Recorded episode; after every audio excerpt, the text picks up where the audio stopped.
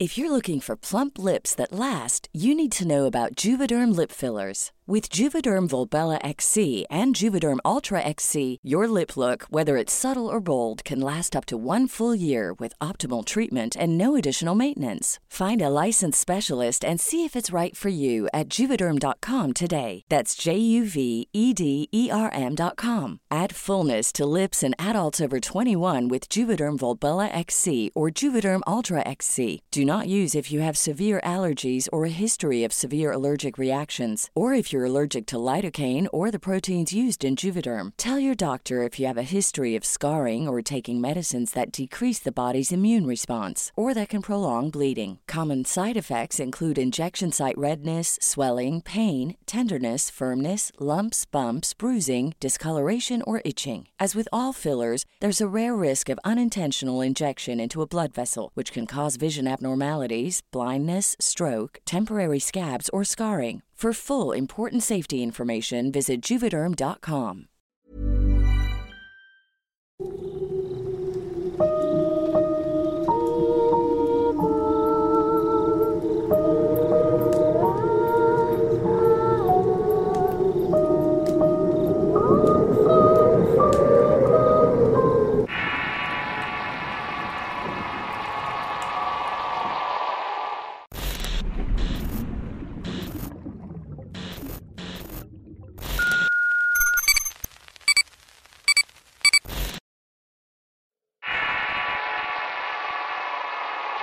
Entre demonios y guardianes.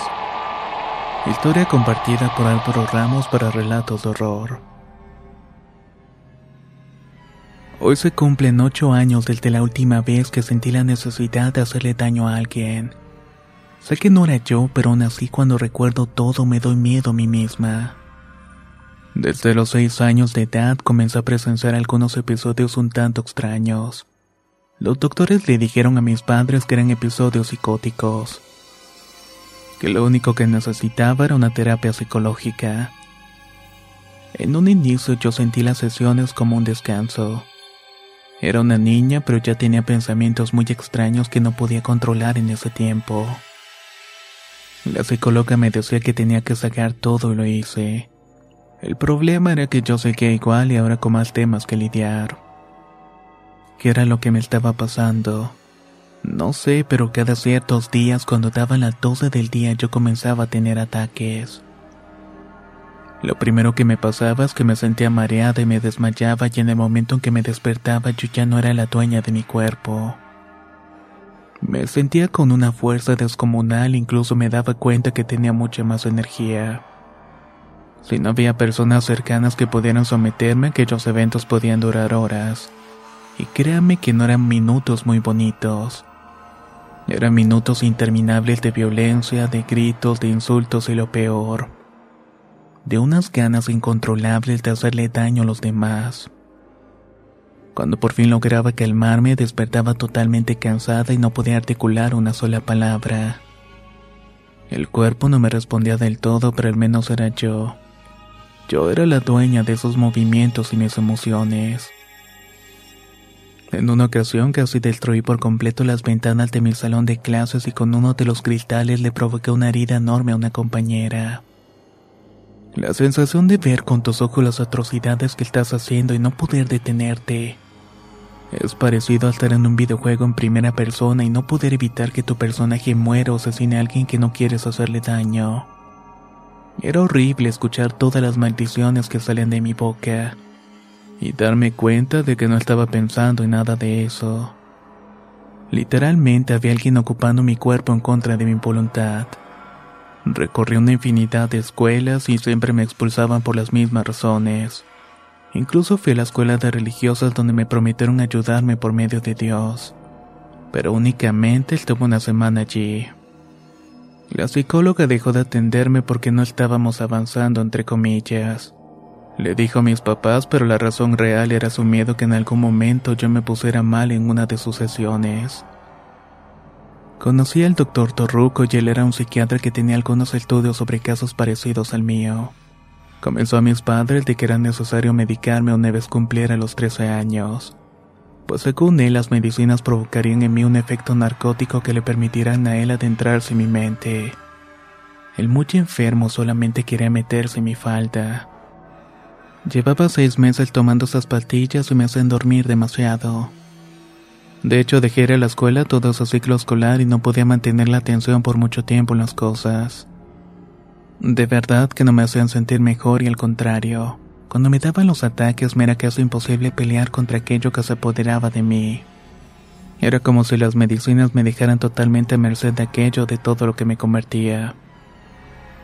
Una tarde durante la sesión el doctor Torruco me pidió tomar una pastilla de esas, a pesar de que ya me había tomado una previamente. Me dijo que me acostara en el diván y que iba a intentar una especie de hipnosis para llegar a ese lugar en mi mente, ahí donde se alojaba aquella otra personalidad violenta. Lo hice y de inmediato comencé a caer rendida al sueño, hasta que en algún punto desperté pero no era yo. Era un ataque y esta vez era una hora diferente del día. Quieres sacarme de ella. Por ahí no es, dijo la voz que me controlaba. Yo podía ver el miedo en la cara del doctor quien lentamente daba pasos cortos hacia la puerta. De pronto comencé a reír y de un salto llegué a la puerta antes que él. ¿Qué se siente hacerle eso a niñas? ¿Qué se siente estar a punto de ser descuartizado por una? Le preguntaba con una voz escabrosa que salía de mí, pero yo no podía controlarla. De inmediato el doctor comenzó a pedir ayuda a gritos. Yo veía desde mis ojos cómo me acercaba a él con una silla en la mano. Entendí por las palabras que decía que ese tipo quería aprovecharse de mí mientras estaba durmiendo. Y eso que habitaba en mí lo detuvo. Pero aún así yo no lo quería matar. Comenzó a golpear al hombre hasta quedar completamente inconsciente. Desde afuera un par de personas intentaban abrir la puerta pero era imposible. Cuando lo lograron yo ya estaba a punto de caer desmayada para despertar una vez más. Aquel evento duró únicamente unos minutos, pero fue un punto de quiebre para mí. Dejando de lado los problemas legales en los que constantemente estaban metidos mis padres a causa de mis ataques. Comencé a intentar comunicarme de alguna manera con eso que me estaba controlando. Diario antes de las 12 del día escribía en mi pizarrón la misma pregunta. ¿Quién eres? Esperaba que en algún momento que yo decidiera contestarme y saber qué era lo que me pasaba. Estaba decidida que si no podía hacerle frente era mejor hacerme parte de aquello. Y de esto que hablo es que únicamente tenía 15 años. Una tarde, después de hacer pedazos el colchón de mi cama y de amenazar de muerte a mis padres una vez más, desperté con una respuesta. Soy Alecto. Esa pista fue suficiente para ponerme a investigar un poco. Aprovechaba que no iba a la escuela para leer todo lo posible sobre esa palabra. Y lo que encontré era muy diferente a lo que estaba esperando. Descubrí que Alecto era una especie de castigadora de la antigua mitología griega y ella junto a dos mujeres más castigaba a quienes cometían ciertos delitos morales. Con el tiempo con el desuso de la mitología griega, Alecto fue cambiando de nombres. Cada cultura le conocía de diferentes maneras, aunque siempre estaba asociada a esa figura demoníaca que castiga a quienes atreven a atentar contra su misma especie.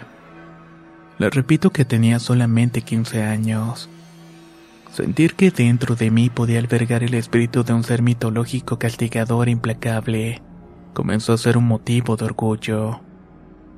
Cada ataque que tenía era para mí una demostración de lo que era capaz de hacer si en algún momento lograba comunicarme de manera sensorial con este ser. No quise hablarlo con mis padres por temor a que me estaba volviendo loca. En cambio empecé a adentrarme en cuestiones oscuras. Conseguía escondidas libros de esoterismo y libros que hablaban sobre el poder de conectarnos con entidades demoníacas. Así como de magia negra y también terminé consiguiendo una ouija. Con el paso de los meses fui dándome cuenta que las cosas no estaban bien en la casa. Además los eventos comenzaron a suscitarse de manera más frecuente.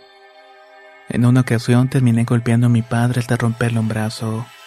Yo nunca entendía el porqué de mis arranques de violencia cómo escogían las personas a las que atacaba. Pero después entendí el porqué. Mis padres se divorciaron cuando cumplí los 18 años. En realidad fue mi padre que se fue ya que no quería seguir viviendo conmigo. Mi madre, a pesar de la súplica de él de internarme en un psiquiátrico, nunca aceptó. Ella decidió quedarse a mi lado hasta que fuera necesario. Aquella vez recuerdo muy bien haber estado en mi recámara conectándome con la Ouija. Ya llevaba casi dos semanas sin tener un ataque de furia. Era como si Electo no quería salir y mostrarse.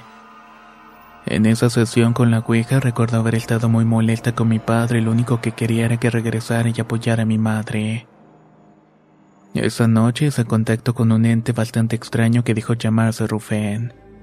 Sus respuestas eran muy cortas. Casi siempre eran un sí o un no. No contestaba nada más a detalle y le dije que necesitaba encontrar la manera de reunir a mis padres. Su respuesta fue asesínalos. Me di cuenta que estaba teniendo contacto con un ser muy oscuro. Ni siquiera Lecto se había atrevido a tanto con mis padres a pesar de haberlos golpeado. Intenté cerrar el portal, pero la Ouija dejó de responderme. La energía que se siente cuando uno la manipula se había ido. Era un pedazo de madera con letras talladas que ya no parecía servir para nada. De inmediato comencé a tener mucho miedo. Miedo a haber dejado entrar a un ente en mi vida y no poder sacarlo. Las siguientes noches fueron horribles y mi madre se despertaba siempre con la misma pesadilla. Ella soñaba que me veía colgada en la sala. Yo por mi parte no podía dormir bien y siempre que cerraba los ojos escuchaba voces susurrando cosas en alguna lengua extraña.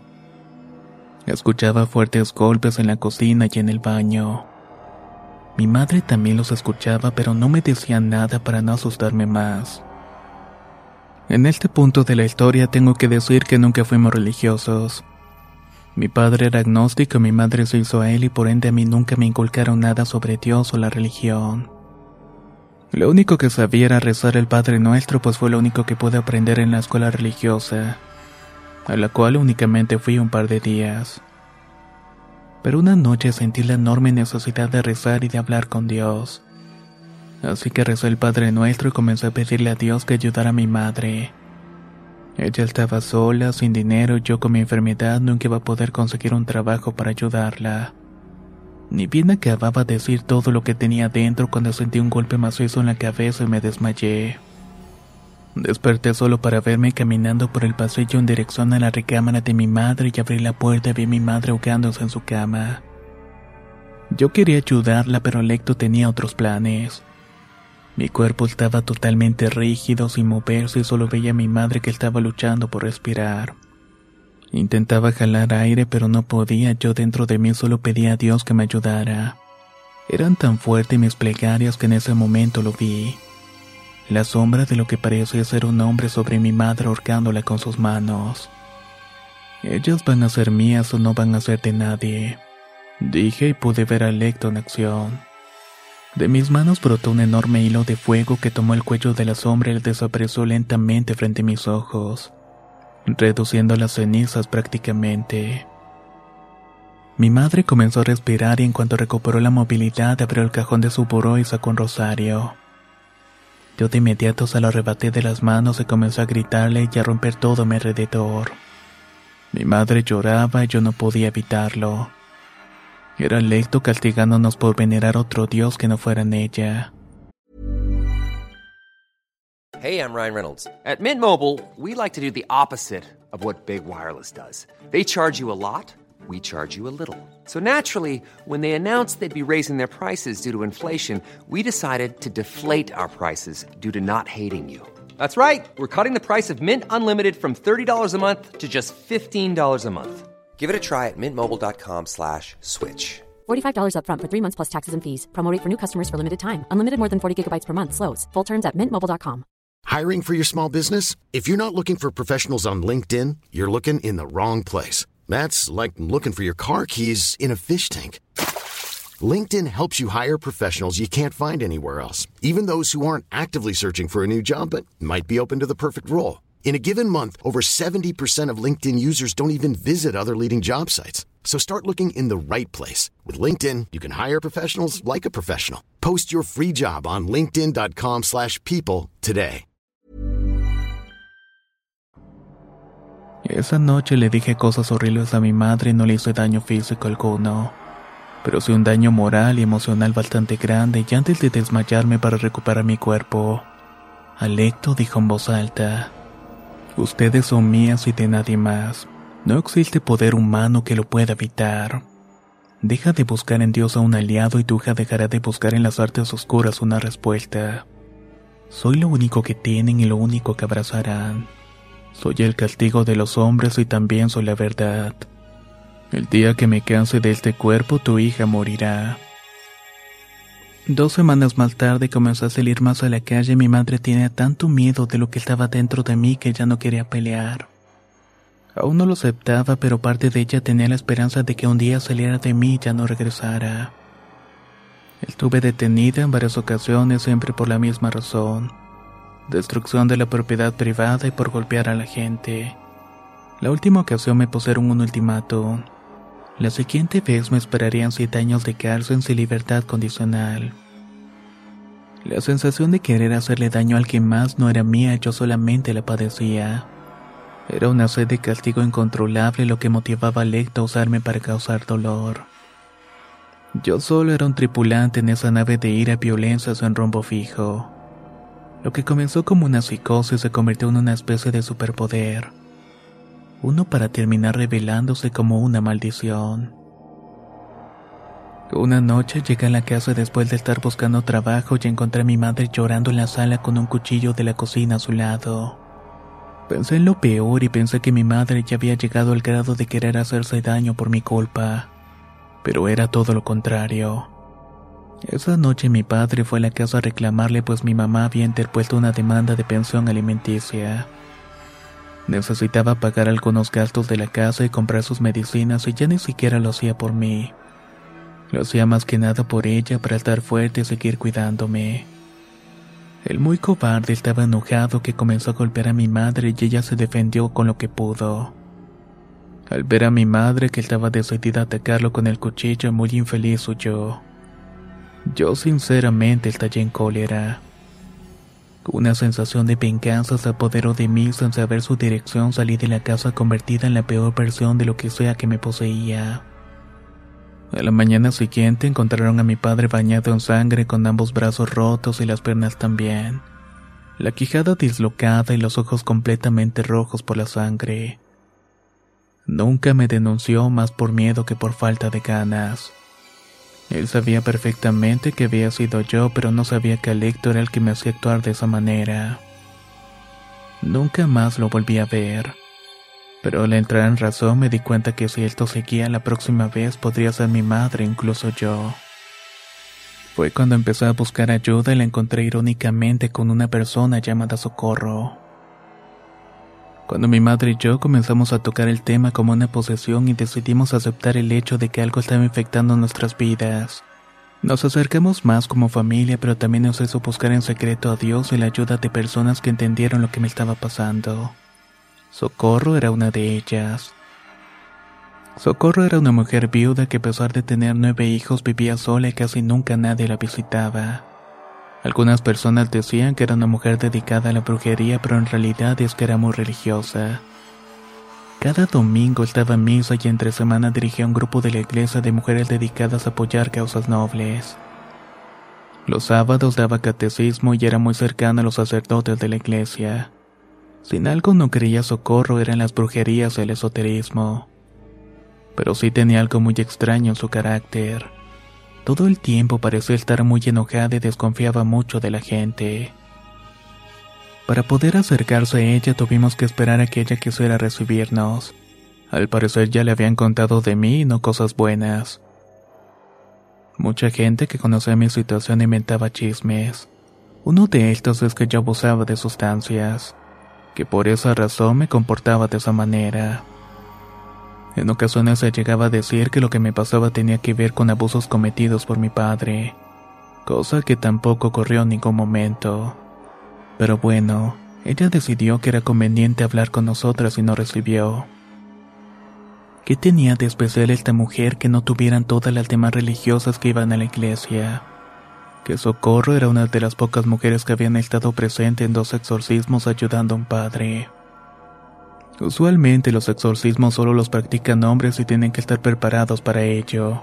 Por eso cuando escuchamos de aquella mujer decidimos hacer todo para pedirle su ayuda. Aquella vez llegamos a su casa y esperamos en la puerta un par de minutos. Yo esperaba ver salir a una mujer completamente vestida como monja y muy anciana, pero mi sorpresa fue bastante grande. Lo que vimos fue una mujer pequeña con el cabello pintado en ese color entre plateado y azul que usan las viejitas para no verse tan canosas. Zapatos bajitos y para nada un atuendo sobrio y era una mujer muy normal. Nada de lo que yo me estaba imaginando. Muy atenta nos invitó a pasar a su casa y una vez dentro vimos que en su casa estaba llena de imágenes religiosas. Eso era lo que esperábamos ver desde un principio. Doña Socorro, dijo mi mamá, venimos a verla de parte de mi comadre Antonia. La mujer no dijo nada y solo sacó de su bolso una especie de libretita y comenzó a hojearla. No sé si Antonia ya le haya comentado algo, pero estamos muy preocupadas por la situación de mi hija Marina siguió. Antonia solo me dijo que estaban teniendo problemas y querían acercarse a Dios para resolverlos. Así es, doña Socorro, pero no sabemos cómo. Acercarse a Dios es fácil y quedarse a su lado mientras Él te ayuda es lo complicado. Muchas personas se desesperan y creen que la fe es un truco de magia, no hay nada más alejado de todo eso. Dios te va a ayudar, sí, pero no va a ser cuando tú quieras. Va a ser cuando él crea que más lo necesitas, dijo Socorro sin siquiera vernos a la cara. Lo sabemos, pero llevamos años esperando la ayuda. Créame que no esperamos que sea de forma inmediata, solo queremos que sea definitiva. Hay un demonio llamado Alecto que controla a mi hija y amenazó con hacernos daño. Realmente tenemos mucho miedo. No digas ese nombre aquí, interrumpió la mujer. En esta casa no son bienvenidos esos nombres. Tú lo conoces así, pero seguramente tiene otros nombres con los que busca confundir al Señor. ¿Ya te vieron los psicólogos? me preguntó. Sí, desde niña. El último de hecho quiso aprovecharse de mí y por eso ya no seguí con las terapias. ¿Te diagnosticaron algo? Psicosis. Bueno, eso es lo más fácil para ellos. Da gracias que no te pusieron esquizofrenia. Esas cosas que te daban te van a dejar completamente indefensa. Yo me quedé impresionada por la forma en que Socorro hablaba. Parecía conocer mucho sobre padecimientos mentales e incluso sobre lo que te daban o recetaban. ¿Cómo saben que hay algo dentro de ella? Esa cosa se nos reveló una noche y nos amenazó. No quiere que busquemos la ayuda de Dios. ¿Y entonces qué es lo que hacen aquí? Vivir así no es una vida, doña Socorro. Si hoy por la noche nos han de castigar, lo vamos a soportar. Pero no me voy a morir sin buscar hasta la última alternativa de vida para mi hija. Escuchar a mi madre hablar así me dio mucha fuerza, pero también me puso muy sensible. Me puse a llorar y terminé contándole todo a la señora. Ella escuchó todo con mucho detalle y al final me dijo que antes de pensar siquiera en la posibilidad de que un demonio estuviera poseyéndome, tendría que ser vista por más personas. Las espero el jueves en esta dirección a las 7 de la noche, nos dijo mientras nos entregaba un papel. Salimos de ahí un poco más tranquilas y si bien había aceptado ayudarnos, había propuesto que más personas analizaran mi caso. Por la madrugada recibí el peor castigo de toda mi vida. Me hice tanto daño a mí misma que terminé hospitalizada dos semanas. No pude ir a la cita con la señora Socorro, pero en cambio ella me fue a visitar al hospital. Ella me dijo que el jueves recibieron una visita durante la oración de sanación que tenían programada para mí. Al no llegar yo, le hicieron para pedir por mí y por mi madre y en el momento de las revelaciones, una entidad demoníaca se presentó ante el grupo. Intentó hacerlas flaquear y romper su fe y les advirtió que mi madre y yo éramos sus esclavas, y que en caso que alguna de ellas quisiera ayudarme, la venganza sería mayor. Te creemos y decidimos ayudarte, me dijo la mujer que aquel día fue acompañada por dos mujeres más. Ellas se quedaron platicando con mi madre afuera del hospital. Cuando salí del hospital mi madre no quería que regresara a la casa e intentó por todos los medios conseguir un lugar vigilado donde nos pudieran auxiliar en caso de que tuviera otro ataque. Pero todos los lugares así eran muy caros. Terminamos durmiendo afuera de la iglesia justamente en el portón. Al amanecer nos despertó un policía y nos llevó para la casa. No podíamos dejar pasar más el tiempo. Conforme pasaban las horas sentía que Electo vendría y esta vez para terminar con mi vida.